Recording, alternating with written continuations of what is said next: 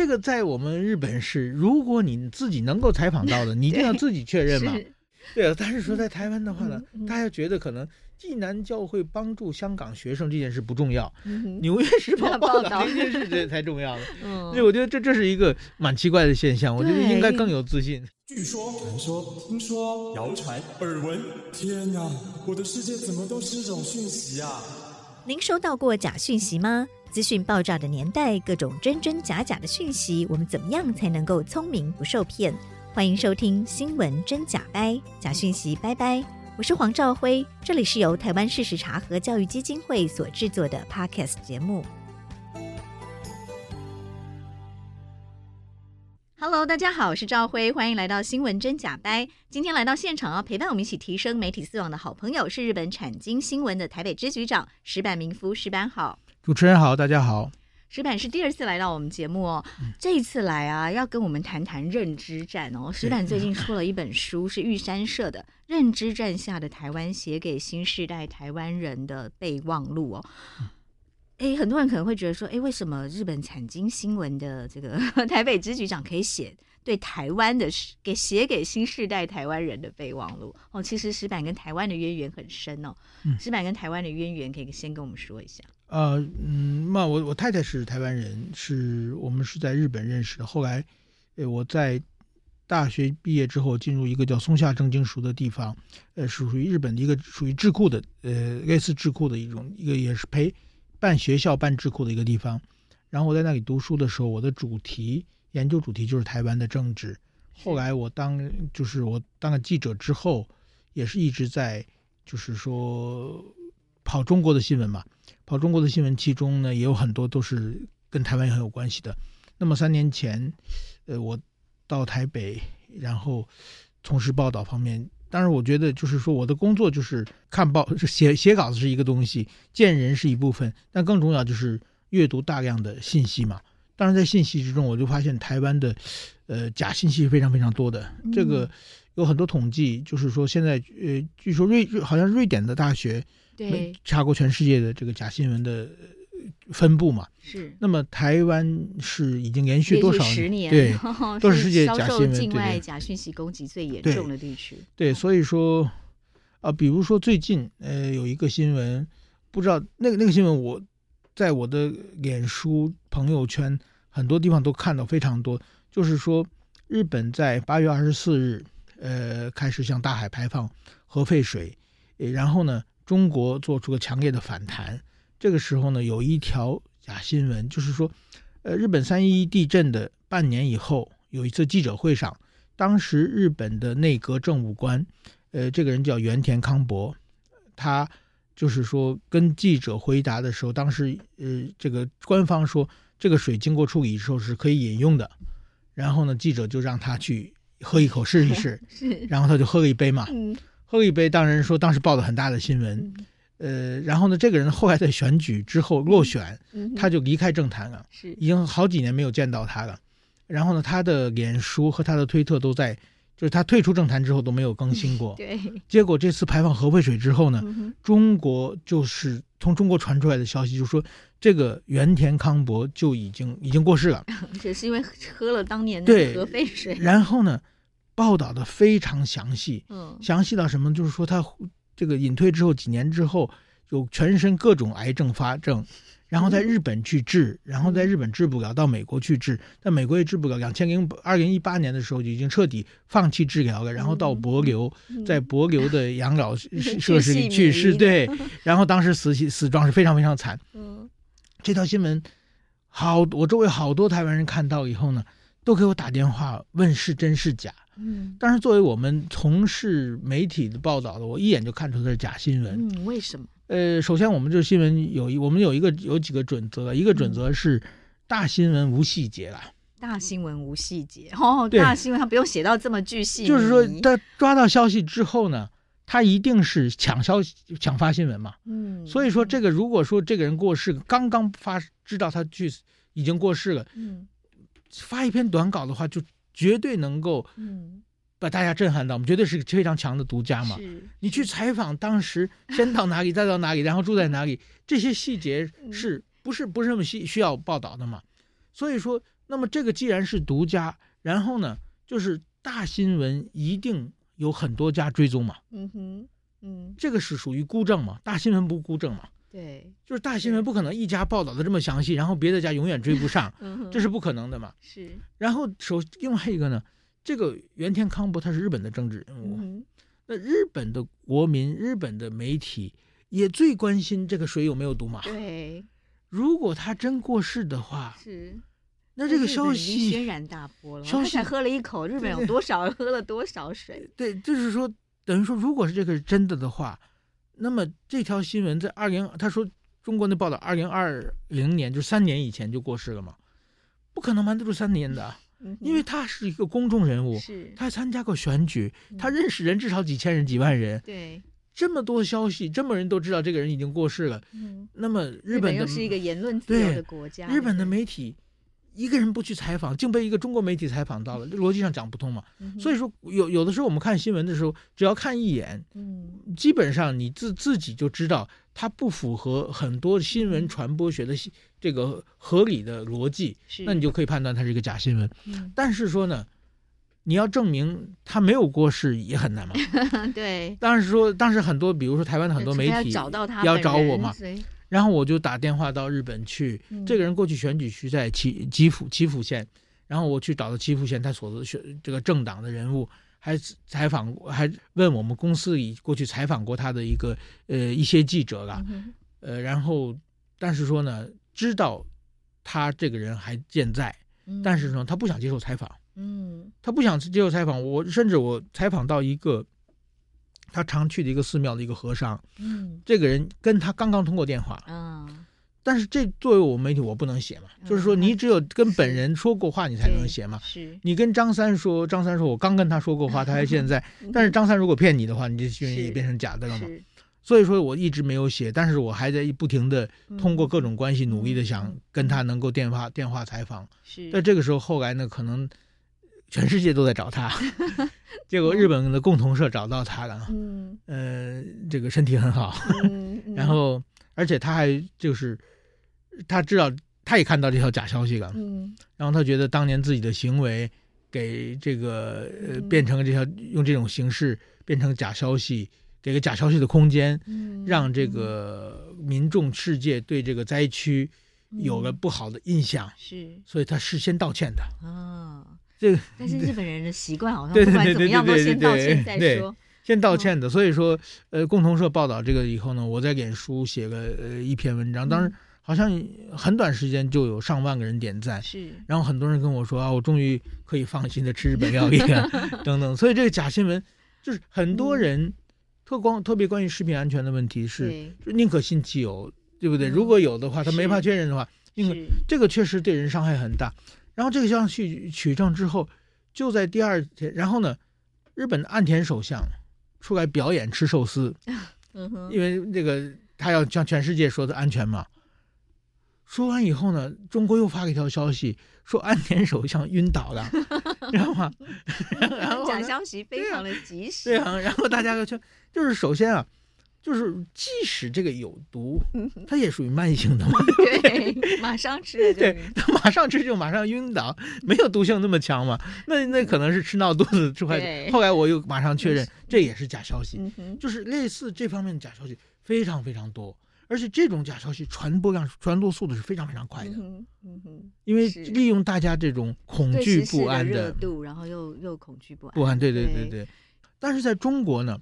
凡是说日本的，现在等于说全世界除了中国以外，都没有说，就是说大家当然要求政府公开透明啊，但是没有抗议，也没有制裁的，只有中国一个国家。嗯，那但是在中国国内所有的这方面，就是说，哎，好像这国际原子能机构说这是安全的，这些凡是说日本的海水这个食品、水产品没有问题的。所有的言论全部被封杀，嗯嗯，就只能你说危险说的再离谱的话，他也让你上放，嗯，所以所以后来变成什么？变成大家去买盐呢？嗯哼，大家在抢购盐，这就是假新闻造成的社会不安，让大家失去冷静判断的，对对。对啊，所以说大家想盐如如果说买凤梨还好，可以吃很多嘛，盐是吃不多的，对，对吃那么多盐会生病的。对，另外一个盐，大家想到盐是海里来的，嗯，它如果说海里不安全的话，就是我觉得这，但是在中国整个的，在中如果假假新闻你没有及时更正，没有更正及及时的话，会使整个的族群人群丧失判断正确的判断能力，嗯哪怕这些人。包括那些抢人，住中国人，我在中国住了十几年，嗯，中国人都是正常人啊，嗯，但是，一旦有一个被假新闻制造出恐慌的气氛出来以后，对，这些人都会失去正常的判断。对，其其实之前疫情期间的卫生纸之乱就是这样。对对对对。先从台湾、美国，原本是假新闻，可是这个假新闻影响到每个人的认知之后，它就变真的了。对对因为大家都想，哦，糟糕，缺卫生纸了，我赶快，本来家里可能半年才用一条，先去多买几条回来囤。那大家都买回来囤了之后，当然就缺货了。对对，所以说，我觉得这这是。等于说呢，如果一个假新闻你不加就及时更正的话，真的社会可能很混乱的。是是，刚刚我们讲的只是嗯、呃，只是说盐呐、啊、这样子哈、嗯，那何况是一般呃、嗯，有一些是会真的危害到我们健康，像疫情期间的疫苗啦，嗯嗯，或者影响到我们的选举行为啦，哈，嗯，其实这都是很严重的呃假新闻对社会的影响哦。嗯、那石板你在看台湾哦，你你你出了这本书里面，你觉得台湾是深受渗透和分化，嗯，为什么这么说？您在书里面有提到说，台湾很少有中立的媒体哦，然后台湾深受渗透和分化，嗯，可以跟我们先从这边谈起。我觉得，嗯，首先呢，在日本的话，像像我们日本产经新闻，它是比较，呃，说偏保守的嘛，跟被认为离自民党比较近的。嗯、那朝日新闻呢，呃，是认被认为离在野党、离这个立宪民主党比较近的报纸，是是有有有倾向。但是基本上，我们的报纸的新闻百分之七八十是一样的，嗯，稍微社论评论是有一些不同的。但是在台湾的话，就是对立非常对立非常明显。然后呢，比如说我过去在一个呃偏感或者比较深感的电视台，然后呢，蔡英文出访或者蔡英文去视视察，他们不派记者去的，嗯哼。他们对他们来说，这个不是新闻。这、这、这、这、这等于说是作为一个媒体最基本的就是说，你要所有把事实先跟到嘛。是这个，他们认为，就是我们的电视台放蔡英文新闻也没人看。嗯嗯。然后呢，不停的就是怎么说呢？我觉得是因为日本的电视台全国性电视台大概有五家，全国性报纸也是五六家。那么也就是说，每个如果是全体国民是百分之一百的话。那么就是我们的读者就是有大有小的，即使是小的报纸，也要有百分之十左右的读者能够接触到我们的报道。嗯哼。那既然百分之十在，我们就不能够太偏颇。是。但是在台湾的话，呃当然台湾报纸不多，但是台湾的报纸不像日本的普及率那么高啊。嗯。比如电视媒体和网络媒体的话，其实他们只要。能拿到百分之一，嗯，有的甚至拿到百分之零点五，是就够了，因为竞争太激烈。对，那么所以说我只要拿到最偏激的百分之一，嗯，我只要对他们喊话就可以，嗯、所以他就会越做越偏激，嗯，是，就是慢慢慢慢中间的市场就被分化掉，就就就就消失了，嗯，因为中间是最不好赚的嘛，对，最不安定的读读者嘛，嗯，所以我觉得台湾可能还是因为媒体的数量太多，嗯哼。所以说，大家越来越偏激，越来越偏激。那么，比如说，我们今天看到一个绿营的媒体，嗯，对他们来说，马英九执政那八年做的所有事全是错的，嗯哼，不能有任何的说。那么现在，如果是个蓝营的媒体，那么当然蔡英文总统这七年也做的所有事全是错的嘛，嗯哼。那仔细想，怎么可能？对不 对？是。那就是说，他们的因为他们的立场太鲜明，嗯，所以说呢，其实台湾社会就被撕裂了。是，然后呢，就会出现一些假新闻，也无所谓，嗯哼的状况，因为观众对我播的对，因为我只有百分之一最偏激的嘛，我怎么看的就是呃民进党不顺眼，嗯，那么只要你骂民进党，后来被证明你骂错了也没关系，继续骂，嗯，就会出出现这这这种状况，我觉得这是一个非常不好的一个现象。对，因为呃，台湾的观众很多人的观察觉得台湾观众看电视在寻找认同。对，他不见得是在寻找事实、真实。嗯、对。可是日本的观众为什么不会这样吗？还是日本观众也这样？但为什么日本的媒体不会变得偏颇呢？我觉得这这是几种。我刚才讲的一个是是是、呃、市场的大小的，那就是说是第一个媒体在分化嘛。嗯，媒媒体在分化的话，每个人都跑到比较舒适的那种，就是寻找认同。嗯、其实，在社会任何一个社会，有偏激的人。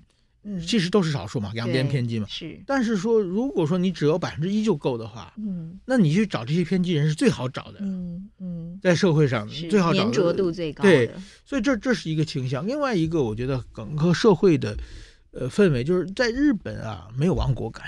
嗯，日本的话，就是说你让任何人上台，嗯，大家也不会有太强烈的，大家都觉得差不太多，所以日本的投投票率都很低。是。日本的，就是说，大家对政治的热热情没有这么对，没有这么高。为什么？为什么这么高？因为在台湾有两个族群嘛，嗯，一个族群认为，嗯，被对方把政权拿走了，他就跟东岸统一了，我们的国家就没有了，是，我们就变成二等国民了。但是另一族群说，我们是中国人，那你们独立了以后，我们的国家也没有了。嗯，所以这两个族群都有强烈的亡国感，嗯，都是绝对不能让对方上。上海认为上海以后对自己来说是完全没有了嘛？这点是日本没有的。日本所以投票，日本有的时候啊，那个市这个一般的参议院选这个众议院选举百分之四十几投票率，参议院选举有有时百分之三十几，有的时候到地方的选举。投票率百分之二十，投票率才是，所以那个当选的人其实对，可能连百分之十的支持率都。对啊，所以说就是非非常非常非常低的。但是说呢，过去日本那个麻生前首相他说呢，投票率低是好现象啊。怎么说？他说，年轻的、身体健康的人，嗯，从来不关心自己健康的数据，血压高啊，血那。因为他他是有自己不用看的，他觉得对。这个政府都会运作的很好。对，因为他认为政府，我就因为我身体很好嘛，今天我我去熬夜也也没关系嘛，我的身体可以承受的，也不用看。只有天天每天早上量血压的那些人，一定是对自己的健康出个问题，很担心。那么就是说，进入一种身体的亚健康状态或者一种这种病态的时候才会这样。理论上好像有一点点道理哈，因为如果这个政府的制度设计，它是可以层层互相监督、互相把关哈，它就不太可能会有出现一个滥权政府的可能性。对，你你你自己怎么看它？不不，当然就是说，比如说日本的呃，日本战后基本上都是自民党执政，其中呢有过两次或者三次吧，就是说就是说自民党变成在野党啊，让上来的野党都不行，就几四五年后都被换下去了。就是大家有的时候觉得，那我们换人试试看嘛。换人试试看以后，呃，不行，我们再给他换下去嘛。是，那等于说在比赛之中，嗯，如果是一个比赛之中，日本属于循环赛嘛，嗯、打一场输了以后，好好反省为什么输，下次再赢回来嘛。是，那台湾是淘汰赛，对，输掉了就大家至少很多人认为是淘汰赛嘛。对，对啊，那不能输不，每一场仗都不能输，嗯、都输不起嘛。是，这一点的紧张感是不一样的。嗯，所以说，是不管是不是事实，我想很多台湾人认为。让自己不喜欢那个政党把政权拿走的话，嗯，台湾就完蛋了。是，很多人是只会这么认为。所以您觉得这也会是造成台湾媒体偏颇的？对对，这也是对对对对对对，因为危机感太强嘛。嗯，就是首先我认为你是敌人。嗯，我有这个前提认识的话，你做的任何小好事，我都认为是别有用心，你在骗人。嗯，这这种就是在质疑对方的动机的时候，呃，怎么说呢？就变成台湾。我想这这是一个。客观事实啊，也也没有办法了。但是说，这是也这个也是变成一个假新闻的温床啊。嗯，所以就是让您会观察到说，台湾很少有中立的媒体的几个您呃觉得的原因哈。对，中央社相对是中立媒体，但是没什么人看嘛。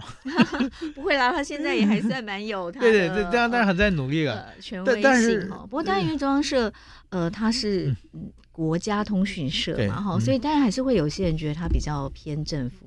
好的立场，但是当然中央社这几年也不断的在努力往独立性发展。不好意思，我是中央社董事，要自我揭露一下。对对，我们也不断的呃希望说大家往这个方向。好，就是你身为国家通讯社，但是不必要都为国家擦脂抹粉，是把台湾真实的状况报道出来。其实对这个社会是最好。日本的 NHK 啊，什么英英国的 BBC 都都是这这这方面的嘛。是，但是 National 的这个中国家通讯社跟呃 Public。公共媒体，其实还是不太一样。对对对，因为他的他的 owner，公视的话，他是呃公众，社会大众是他的老板。可是国家通讯社、中央社其实还是政府是他的老板。对对对对对对。但是他现在也是努力的往公共媒体的方向。所以我觉得，我在我印象中，中央社的基本上的那个报道都是比较比较客观、比较客观的。是。但是在社会上的影响力。跟别的在努力中，对 对对对对对，嗯、有他们现在的这个呃点阅啊收呃影片的收视其实有越来越好。嗯，好，呃，石板可不可以我们谈谈哦？你书里面谈到台湾深受渗透和分化，为什么？嗯、呃，等于说很多的不，当然刚才讲的那个呃核污水的那属于假新闻嘛。嗯，但是更多的新闻它是被带风向，它是把一些。就是说事事实，但是把它扩大小事扩大化的方式是非常多的。呃，比如比如说一个很明显的例子，就是去年的选举，呃，地方选举之前，台湾在整体的，比如说包括我的脸书周围，经常看到的就是一个台湾治安不好的一个话题。嗯，是。大家知道，就是当时台南有八十八枪的问题，确实是治安不好。然后当时呢，很多人。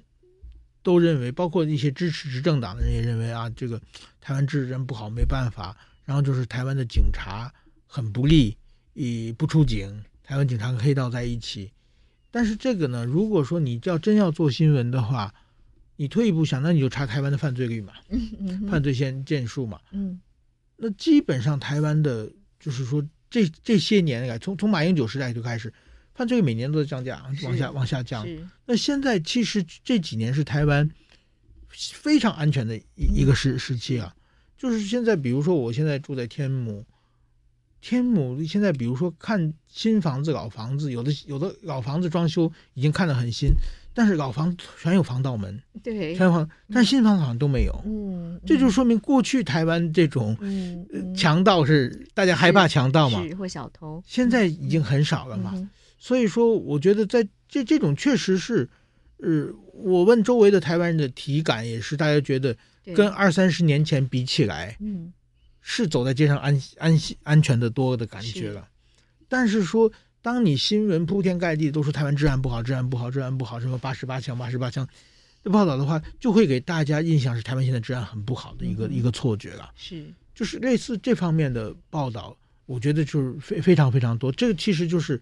某种意义上是在被政治操作嘛，而且很多的这个新闻的来源就是对岸，可能是对岸嘛。嗯哼，这这些东西我觉得要要查清楚嘛，因为就是说，如果对对岸其实是无时不刻在想着介入台湾的选举，然后在想着分化台湾的这个社会，这种时候，如果说这个媒体报道的是事实，或者他的批评是事实的话，那当然这是应该的。但是如果被带的风向，如果把一个小事当做大事来报道的话，这个我觉得是一个，然后你又被他呃带走，你又不知道，我觉得这是一个很遗憾的事情。嗯哼，矢板，我们来谈谈哦，认知战下的台湾哦，呃，您觉得台湾正遭受怎么样的认知战？呃，怎么说呢？我觉得中国嘛，就是说一直想，呃，我们记得。呃，大概在几个月之前的这个有一条新闻，是中国的习近平总统国家主席和加拿大的呃特鲁多首相两个人在一次国际会议上见面，然后呢，呃，其其实我们我们看到的画面是习近平在训斥加拿大的首相，所以这个变成一个非常大的新闻。然后两个人为什么要吵架呢？因为前一天在一个晚会上，他们俩第一次先先见面，见面的时候呢，两个人站着谈了十分钟。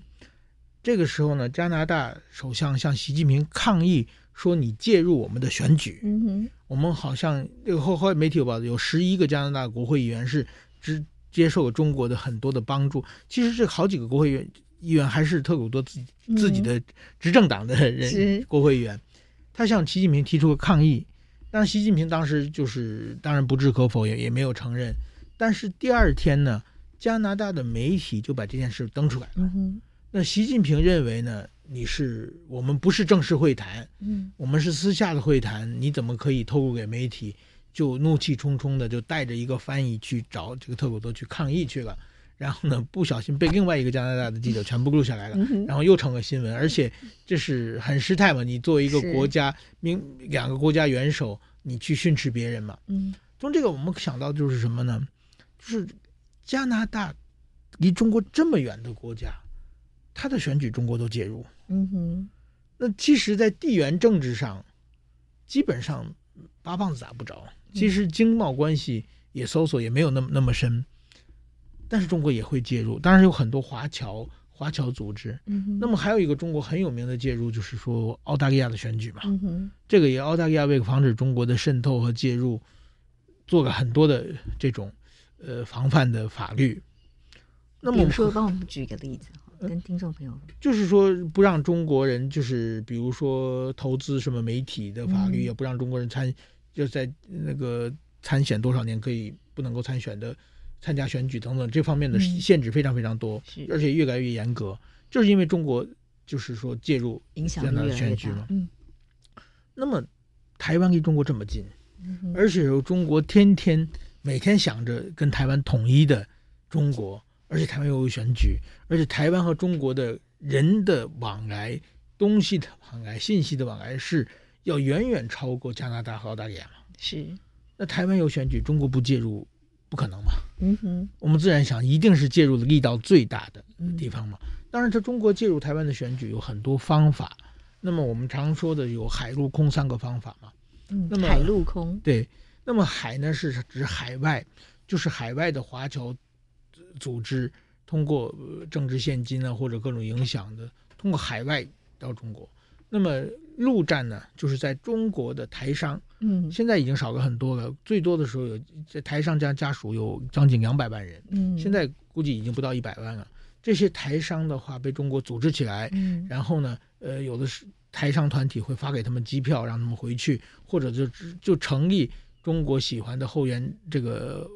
选举的候选人的这个后援会，后援会，而且用各种方式让他们互相监视，让他们把票一定投给这个中国喜欢的候选人。这种方式叫陆战嘛。这陆战最多的通过他们家属，而且还有很多这个跟台湾的、跟中国做生意的台商，中国也想办法给他们施加压力嘛。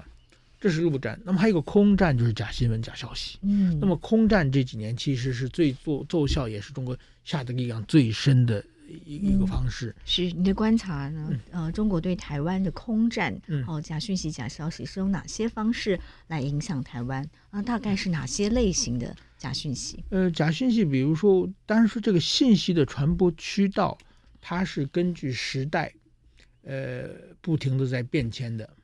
那么，比如说从现在开始，十年前或者十几年前的时候，中国是通过各种方法在购买或者是。持股或者是占有影响力的台湾的大媒体，嗯，这个呃报纸啊、电视啊、电视台这种这种方式，把它拉过来变成一个亲中派的替中国宣传嘛。嗯嗯、这个基本上是大概在二零一零年之后就开始越来越明显了嘛。这个当然有有一家有很多媒体被认为是被中国呃就渗透的媒体嘛。然后后来呢，这个媒体之后呢，其实。这个大媒体在台湾的影响力其实越来越小嘛。嗯哼。那么后来，中国就转到脸书。嗯。脸书其实在台湾的影响力也是非常非常大的。那么，比如说，二零一八年的呃这个统一地地方选举。那场选举的时候呢，之前有个蔡英文的年金改革，嗯哼，是。那么当时其实脸书上就出现了大量的就是批评这个年金改革方面的文章。那后来有人查证，就是很多是来自中国的农场嘛，嗯，让脸书这个渠道一下就占就被占据了。占据之后呢，那么呃怎么说？后来这场选举，民进党输得很惨嘛，输得很惨之后，然后台湾就是成立一个什么反渗透法了。然后后来呢，就是苏贞昌院长上台以后呢，其实就是做了很多的这方面的，呃，就是管控啊，就是把脸书的假账号，来自海外的很多假账号，据说好像几十万还是上百万账号，我我过去做这方面做过做过访问，就是封掉了。比如什么设计在在南美啊、中美那些小国，呃，他们登记的脸书只只为了发各种信息，这这些脸书的假账号封掉。又把这个、呃、脸书的本部扎克伯格脸部就是凡是传递假消息和跟农场有关的账号都封掉。另外一个呢，这个苏贞昌院长他做一个很大的改革，就是说他让他的下面的部会对所有的政策一定要做成图，嗯，梗图，对，这都在脸书上传播嘛。嗯、政府在做什么事情，让大家在脸书上一张图片就可以看清楚。嗯哼，这个效果其实是蛮蛮有效的。嗯哼，然后呢，在二零二零年的台湾的这个总统大选的时候。通过脸书和大媒体渗的渗透，基本上没有什么太大的效果，没有发挥效果，因为脸书已经就是假账号已经封封掉了，而且政府已经把话语权抢回来了。但是说变化的非常快呢，之后呢就出现了抖音，嗯，然后等于说这几年其实脸书的用户嗯。降的非常快，嗯、是，甚至年轻年轻人很多人说已经不用脸书了，对，哦、现在好像是。你说你在用脸书，就证明年龄是，对对对对，会有这这种感觉了。那么，怎么说？脸书的影响力突然间的急剧下降，然后呢，就是说，中国的这个 YouTube 和这个抖音，是非常多的。那么，呃，怎么说呢？这个对这一点的话，现在很明显，台湾的政府还没有想到很好的办法。那么，首先，比如说 YouTube 的话的话，嗯，我们就可以看到什么呢？就是说。比如说，你看 YouTube 的一个频道，是靠广告和打赏来维持的。YouTube 吧，都是靠这个生维持生计的。那么过去呢，我比如说我买一个新闻，我打电话，不，台湾最近出本书叫什么“入侵编辑台”嘛，就直接到你编辑台让你改变你新闻，嗯哼，用买的很麻烦，还留下证据。嗯哼，现在很容易，比如说我开一个脸书，开脸书以后呢，我再开始报台湾的新闻，然后哪一天呢，某某一天。我去开始骂执政党，骂高端疫苗，我就会发现我的点击率翻了两倍，是，就很多对，海外这个赞助。也增多了，那我就发现财富密码了，嗯，那以后我就按这个方式做节目的话，我的收入会比平常多好几倍，是，所以说我们发现过去在二零二零年那场选举时，完全支持蔡英文的有几个很明显的，比如说有个这开健身房的。过去是支持执政党的，嗯哼，但是最近越骂越欢嘛，嗯，但是他的点击率在上升嘛，嗯，他的就是 donate 也在增加嘛，嗯，对吧？就是当这个呃认知战用另外一种方法来 donate 来赞助的时候，他已经不是那么。呃，直接的说是置入性行销，以前用的是买新闻的方式，然后现在买新闻新闻，你会绕了一圈，你是可以用法律禁止的嘛？因为好容易留下证据嘛。另外，你买新闻的话，你你你制造农场制造一条假新闻传过来的话，那么我来把你新闻破掉嘛？我说你是假的，这个事情结束嘛？对。但是我现在脸书。我只要骂 YouTube 人，对不对？呃，YouTube，嗯，我只要骂人，嗯，我的这个点阅就增加，然后增加我就会赚到钱。但是我们没有任何的合同，嗯，也没有他他就是依赖我做什么什么的，你也找不到很明显的对价。我们就是心照不宣，嗯，而且怎么骂人我可以随意发挥，是对不对？那我我我可以每天制造出一个假新闻，嗯，就是不是农场的，是我自由发挥，这样的话就很难防不胜防，这是一点。金钱的诱因，逼迫使大家，也不是迫使啦，威胁利诱嘛，这是用利诱，对不对？利诱使大家去呃做对中国有利的。对，那么所以说，你当你看到这个 YouTuber 的话，批评政府的非常多，而且火的人很多嘛。有很多的人是叫叫什么叫什么流量王，对不对？有有几个还是以前是民进党的嘛。但是他们在台湾，他们的意见绝对不是主流吧？嗯哼，比如说俄乌战争支持俄罗斯，嗯嗯、或者他们的意见，但是说他只要一上台，他的流量就远远超过一些就是台湾代表台湾主流声音的人。是这种现象，其实就是等于对方又开始新的道高一尺了。嗯嗯，那么你你怎么对应？这个是很难的。嗯，另外一种金钱诱因。对对，用金钱诱因，而且就是。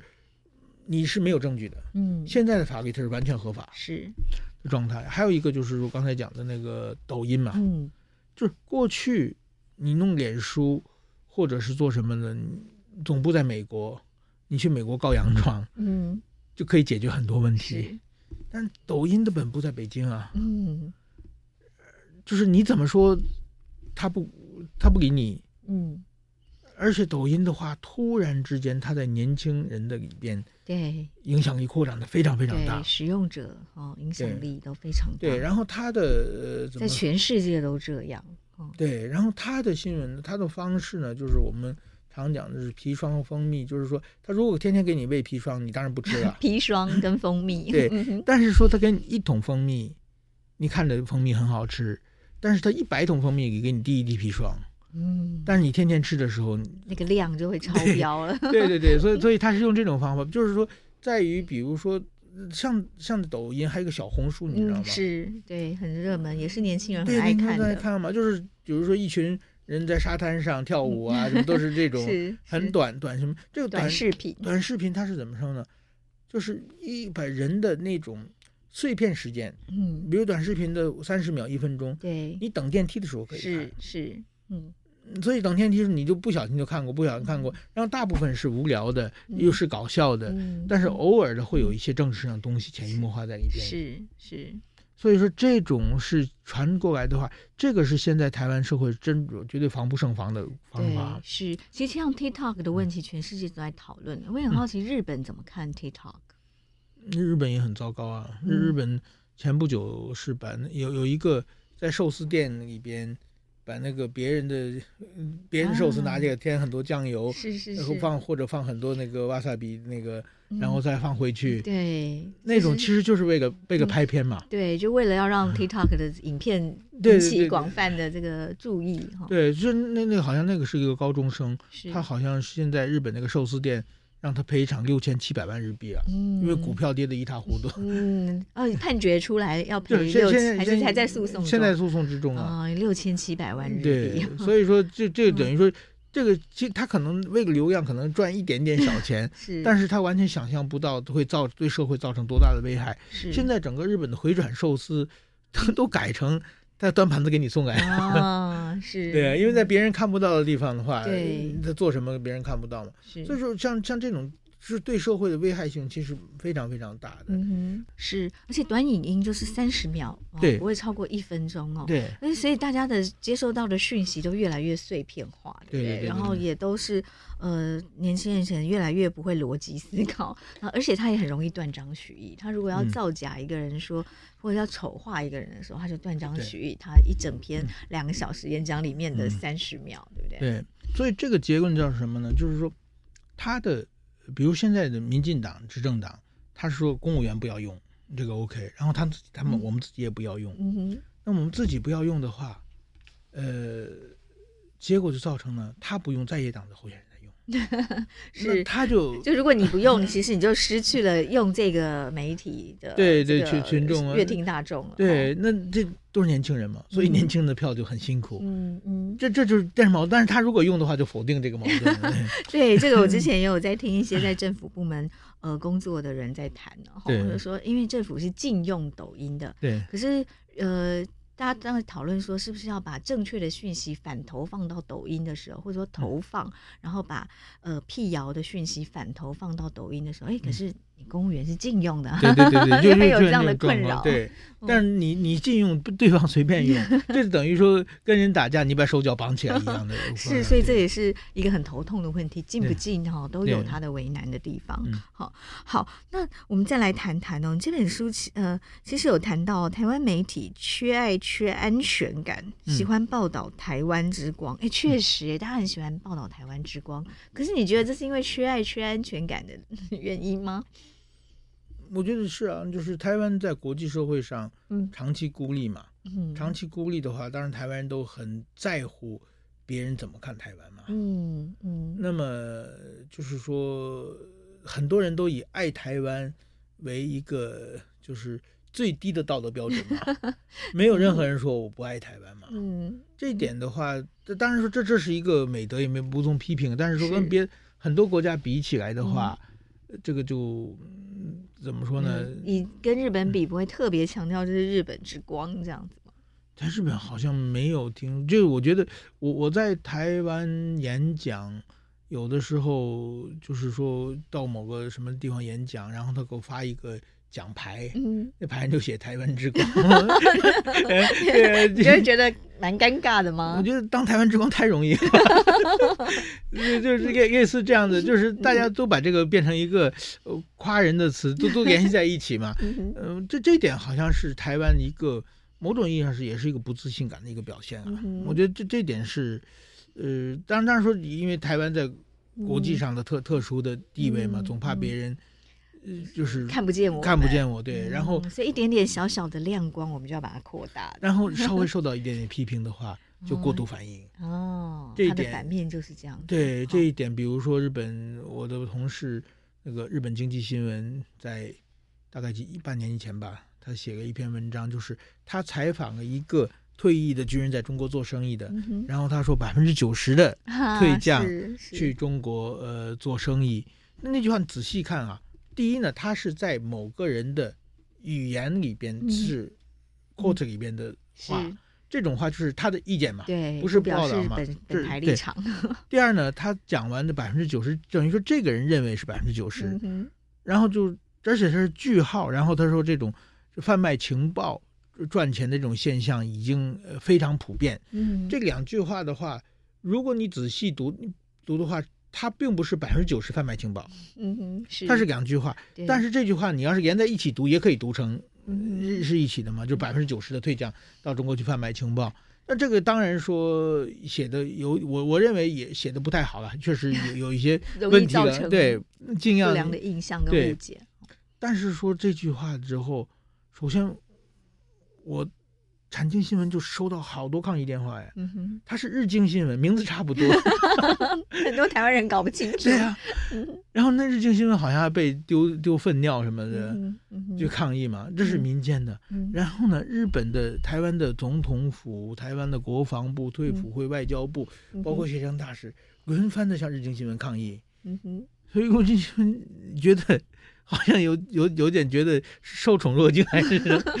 就是怎么怎么会这么？他只是呃引述了一个其中一个受访者的报道，所以说我我觉得等于说，当当然这个对台湾是非常敏感的嘛，对军军队的国家的忠诚问题是非常敏感的，但是说呢，我认为也是反应过度嘛。嗯哼。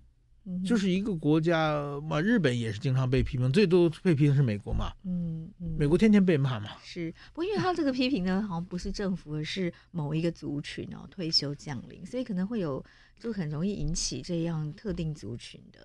对对对，所以说碰到台湾比较敏感的事是可以理解，但是说就是反应，那个反应超乎你对你的想象，超乎所有人的想象，超过日日经新闻也吓坏了。是，对啊，就就是说我我觉得台湾因为。过去没有受到国际社会重视，这个国际社会一一夸你，嗯，你就很高兴嘛。对，一句话 quote 如果很棒，你就会觉得好棒，哦。对对，然后马上所有媒体都传传出来，稍微一一句话呃 quote 出来，大家不高兴也会过度的解读。对对对对，我记得最我我到台湾蛮蛮蛮奇怪的是是刚到台湾那时候香港反送中，嗯嗯，然后呢，应该是《纽约时报》报道了一篇呃济南教会。在帮助香港学生的一篇报道，送了很多物资，怎么样？然后呢，我我当然我去纪念教会去报道，我去去采访了嘛，我也看到这篇报道了嘛。然后呢，第二天呢，就发现台湾就很多媒体呢引用《纽约时报》，就说我们帮我们报道纪念教会怎么样怎么样。那我觉得济南。现在就会旁边就立法院有那么多记者，你过来采访，是。这个在我们日本是，如果你自己能够采访到的，你一定要自己确认嘛。你你实在没有办法，你确认不了的话，又是一个非常重要的新闻，你才能够引用别人嘛。那么如果说真的在日本，如果说是外媒报道一本一篇日本国内的新闻。你竟然不去采访，你把外媒引用的话，那你真的就你把稿子交上去，马上就会被被骂，可能一会对对。但是说在台湾的话呢，大家觉得可能。济南教会帮助香港学生这件事不重要，嗯、纽约时报报道这件事这才重要的。嗯，所以我觉得这这是一个蛮奇怪的现象。我觉得应该更有自信。是是是，对台湾媒台湾的媒体跟台湾的民众更重视 外媒的报道，远胜于台湾自己的媒体。对对对对。哦、嗯，所以国际媒体上任何一点关于台湾的讯息都会被放大，无论是好的或坏的。对对对对。对，这确实，就台湾人很容易放大这个国际媒体对对台湾的相关报道。哦哦，那当然也是因为哦、呃，台湾人以前觉得自己太没有国际观了。所以，所谓有国际观最快的方式，就是看看国际媒体怎么看台湾呢、啊？对对对，这当然也是呃某一种培养国际观的方法了哈。对，那谈到台湾之光这件事，跟认知战的关系又是什么？那么认知战，我觉得就是说双双方啊，我我觉得就是外国外国媒体、外国的动向在台湾，因为被过度放大，所以说呢，会使台湾的有的人就是过度自信。或者有的人的过度悲伤、悲观，呃的问题，就是同时讲的，比如说有个人说，呃，美国好像有一个主持人在推特上写什么，拜登说有一个毁掉台湾的计划，那不是那种是，也许是真的，这当然后来证明应该是假的了。就即使是真的，其实他随口说一句，跟他真要毁掉台湾是两回事嘛。嗯，但是说报道非常非常非常非常非常大。那么还有一些就是说相反的。比如说，把英国的国会通过这个把台湾认定为主权独立的国家，当然这是一个很重要的事情啊。是，但是说这个对整个的国局，就是台湾明天会怎么好，能够是不是能够马上像这个骨牌效应，全国全世界跟应该是两回事嘛。但是这个呢，就会把它过度的捧，就是宣宣扬，就是好像台湾人每天。都生活在 一喜一忧，国际媒体怎么看我们？对对对对，然后就会影响到我们自己对，然后好像是台湾，就是啊，国美国不管台湾啊，美国要炸掉台积电，对不对？然后或者说啊，现在美国又怎，英国又怎么样啊？好像美国天天一往左一步右一步的，一举一动，好像台湾太在对我，我觉得更重要应应该在做自己。很多的时候，媒体应该更冷静的。如如如果这种。过度的反应其实是这个认知战容易进入的这个有机可乘的一个非常好的一个呃方式，所以说怎怎样能够能够更更加冷静的。观看就是台湾国际社会怎么看台湾，嗯、或更冷静的看到国际社会的各种各样的事物。对，我觉得这是非常非常重要的。是对，对，就是我们一样要看国际媒体怎么看台湾，嗯、但是我们不用因为一篇文章里面的某一个媒体的某一篇文章的某一句话，对对对，就扩大解释。我们要很冷静、很理性的看所有的国际媒体，哈，纵观全局。对，我就刚刚讲的那个那个百分之九十的退将是到中国卖情报，首先。这个报道，他写了，丁正啊，也并不就是，到其实跟实际上有多少卖情报的是是两回事嘛。嗯，但是说如果你认为他报的不对，你去抗议一下，嗯、就就 OK 了嘛。嗯、你把它做的这么大的话，反而让大家会想很多事情嘛。嗯，就让认知战有操作的空间在里面。对，哦，是好。那关于这个中国哈、哦、集权国家的认知战啊，好、哦。还有什么样的案例是台湾人要小心的？台积电嗯要抛弃台湾嗯哼，这这这一点反正跟刚才有点相似了，但是说这这个确实是事实吧？就是台积电在美国设厂嘛，在日本设厂嘛，是，然后就是好像是没有护国神山，台湾就失去了安全保障啊。以后这个他们把台积电变到手以后，就不管台湾了，就会有这种逻辑出现嘛。但是我我其实你客客观的讲一下，就是说。台湾的半导体现在确实全世界可以说是最强的，对。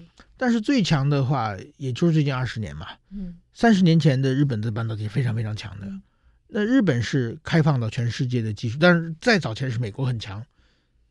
因为各种各样技术到台湾，台湾人通过自己的努力，现在台积电是半导体是最强的。那么日本已经不行了，韩国也不，韩国还还在努力挣扎，但是已经这个不就在这种情况之下呢？那么。国际的在随时在变化，谁知道三十年之后哪个技术最好？嗯哼，那你把半导体抱在手里，那也许将来就是一百年前全世界最最牛的产业是纺织业。嗯，你要抱在纺织业，就把现在抱在手里，你就什么都没有了嘛。嗯哼，所以说你要只有开放的心态，跟大家交各种技术交流，然后接受新鲜的事物，然后通过自己的努力，你才能够不停的拥有你自己的。被利用价值，嗯，被保护的价值。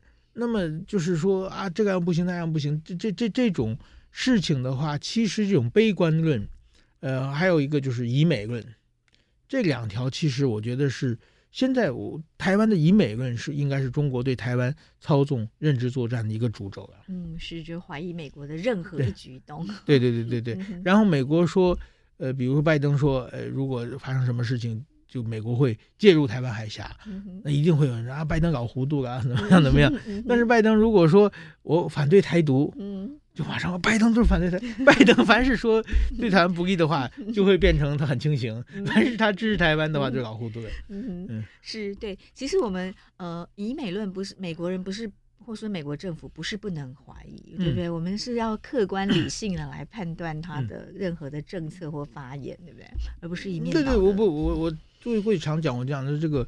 以美论反以怀疑美，日本其实也有很强的以美论，以以美论是，但是以美论的结论是要相信中国，这是一个伦理的跳跃嘛？嗯，嗯对啊，我觉得你可以怀疑，但不表示说你就一定要相信另外一个。对对对对，我觉得美国，我常我过去常讲，美国是个坏警察，中国是个真流氓。坏警察跟真流氓。对，嗯、这个警察呢，有的时候就是说，确实是你去不出警啊。或者可能贪点小便宜啊，嗯、有各种各样毛病。嗯，呃，但是说呢，毕竟他是警察，嗯、他有责任，他要做很多事情。是，他是世界警察。对，但是中国是绝对的一个说话不算数，一个对外会很很想吞并台湾的嘛。但是台湾的很多人的以美国人的结论是不能相信美国，要相信中国，嗯、或者把中国和美国要等距离的，两个人都要怀疑。我觉得这个是一个本非常本末倒置的问题了。美国当然可以怀疑了，嗯，但是美国怀疑的时候，你你的要做的是怎样让美国能够就是督促这个坏警察做事嘛？对，是是你要你，而且是是是理性的来监督这个坏警察哈。哦，好，那呃，谈到认知作战呢，既然是这样的现况，那我们该怎么办呢？台湾要怎么应应这样的状况？我我觉得像像嗯，这个事实查核中心也是很重要的，呃，一个方式了。但是说我我我我也知道台湾的事实查核的难处，就是说，当比如说一个呃统派就是蓝营的一个一条消息，你们否认之后，蓝营会骂你骂的很凶。对。但是绿营的发的假消息的话，你们否认之后，就会把绿营也都是对，对，就是我们一下被绿营骂，一下被蓝营骂，一下。说是又说是轻被被被说轻重，一下被说轻美，一下被说对，就是红橙黄绿蓝靛紫各种标签，大家都被贴过。这是等于说，我刚才讲的也是台湾这个，因为媒体太碎片化，媒体太多了，太小，媒体的立场太鲜明了。所以说，你们是得罪所有人的 一个方式，所有人都认为你们不公正。啊、呃，对，但是社会大众还好，我们感谢社会大众。我们、嗯、这几年台大新闻所，我们有做请他们委托做他们做调查。嗯、台大政治系跟台大新闻所，嗯、事实查核中心的呃，在一般民众的信赖度还是还蛮高的。嗯、对，那那我在日本好像，但这日本我我的一个好朋友以前是过去过产经新闻的同事，他早在日本也做类似的事情了。觉得还有一个就是说，嗯，台湾的国家领袖应该更出来，把自己的方向性，呃，应该有更多的论述啊。嗯哼，这一点就是说，很少和媒体直接沟通，其实是很少直接沟接受媒体的呃这个访问。嗯，这个是稍微少了一点。我觉得这这这方面是。所以你认为？因应认知战，台湾的政府应该要更积极的告诉大家我的立场，我要做什么，然后甚至为所有的政策说明清楚，做更多的社会沟通。政治人物和这个媒体的互动应该更多一些了，应该更多的向国际社会发，因为现在国际社会，比如我们看到这个乌克兰的总统，是他的声音就声量就非常大嘛，所以说善于跟国际沟通。对，所以在这种情况之下，当然就是国际。就是会消除很多的误解嘛。嗯、其实乌克兰战争爆发以后，关于乌克兰的假新闻也非常非常多。对，是。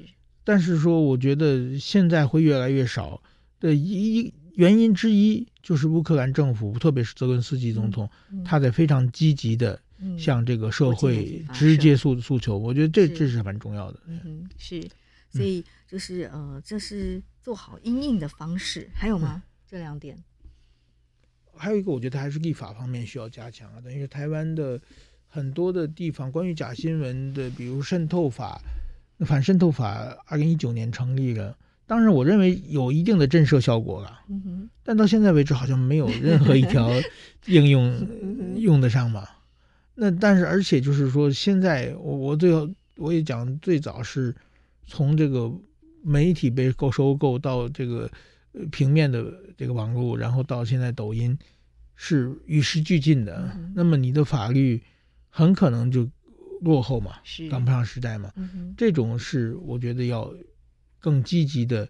就是当然说，因应这个新兴的媒体哈，然后新的认知战的手法，嗯，对，要要想说，在保证言论自由的前提之下，怎样控制假媒这个假新闻，呃，怎样控对这个认知作战做出有力的反击，这个这个是一个非非常艰难的这个方法。嗯但是我觉得有法可依也是一个非常重要的事情啊。嗯，这方面我觉得立法院也要更加努力一些。嗯哼，是。不过这个问题，大家全世界也都还蛮困扰的哦，也都在嗯，现在其实怎么样的来立法。对日日本方面，日本首先日本的认知作战假设要少，比台湾少得多。嗯，就是说怎么说？我觉得日本有一个天然的屏障是语言。嗯，呃，我我因为我的。在日本写的文章经常批评中国嘛，所以说我的在网上我的写的文章报道下边经常有些留言，但是说日语怪怪的，所以一眼就看是翻对对对翻译软体对啊，所以说那样就就没有说服力了嘛。所以说，但是台湾语言是通的嘛，可能简体字繁体字稍微要换一下，嗯。这这一点就是它可以制造大量的假新闻传国外，是，而且毕竟是比如说。中国对台湾的政治，对台湾的每一条政策其实是很了解的，嗯，所以它可以按照现在台湾社会关心的话题，能够非常及时的制造出假新闻。嗯，但是说对日本的社会，毕竟我觉得日本的社会现在民众的需求的是是哪个话题，哪些假新闻能够有传播力，这一点的话，你要长期观察日本社会，这是这是很困难的事情啊。所以说。日日本其实是想学习台湾的经验的，嗯、是是。石板还有一个，最后我们来谈一个一小一个，你对于台湾的媒体对政治人物有一个观察，我说台湾人很喜欢造神之后再毁神。嗯，好，嗯，对我我觉得就是说，在这么多年以来，台湾，比如说九十年代李李登辉有一段时间如日中天，根本就是说完全是放着光环的人物嘛。但是几年之后再来台湾就变成黑金教父了，同样一个人，而且时间也不久嘛。那陈水扁更是嘛，陈水扁刚刚当上总统，对台湾之子啊，然后海角七也没有几年嘛。嗯嗯。然后是他是因为真的有官司嘛？不，有官司是有官司，但是我们看到后面就是李登辉、陈水扁，然后马英九，马英九也当过政治明星了，你知道吗？马英九，然后柯文哲。呃，韩国瑜、陈时中，反正最近好像噪声毁神的频率越来越快了，对不对？所以说，我觉得跌落神坛的速度对对对对，当你起来的时候，大家完全不批评你，完全不质疑你，都说好好好，然后突然之间有一天，所有的掉头在骂你。我觉得现在这个国民党的侯侯友谊市长就经历了这么一个被毁掉的这么一个非常快的过程嘛。就是他当新北市长，特别前四年，包括第二次选举的时候，基本上没有他的批评声音嘛。嗯、那现在是各种毛病全出来了嘛。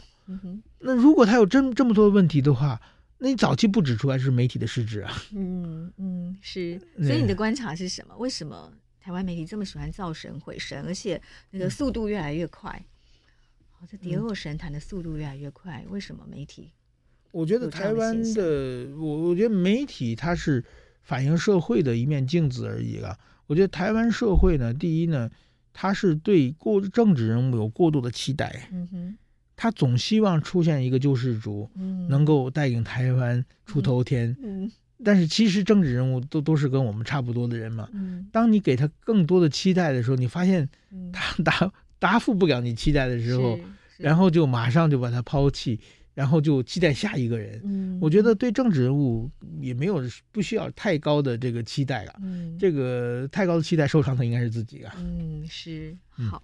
最后有什么对于这个认知战下的台湾最重要的提醒？嗯，我觉得就是当然马上要选举了嘛，马上要选举，呃，这正四个月，我们到现在为止，因为我想可能是因为台湾的选举的乱象，到最近都不知道到底谁出来选。所以说我我而且中国国内出出现各种各各样的问题，所以说我一直观察，好像这一次选举总统选举，中国对台湾的呃大量大力的介入还没有看到太明显的迹象。嗯哼，也许还没想好在支持谁。那么，但是我想一定不会缺席的嘛。所以说，呃，他每次都用新的手段、新的技术，呃，来渗透台湾。所以说，我觉得大家一定要擦亮眼睛，自己想好，用自己的判断，不要被别人牵着鼻子走。嗯哼，是对我们选举自己的那一票是，是选总统的那一票是非常神圣的哦。对，好，那不管你支持谁，对，擦擦亮眼睛，不要被假讯息影响。谢谢石柏。好，谢谢。谢谢收听《新闻真假掰》，这里是由台湾事实查核教育基金会所制作的 Podcast 节目。我们将陆续邀请各行各业的朋友来畅谈媒体议题，陪您一起增强对假讯息的抵抗力，让我们都能和假讯息说拜拜。欢迎您订阅留言，告诉我们您的意见和观点。如果您喜欢这个节目，别忘了给五星好评，也帮我们多多分享哦。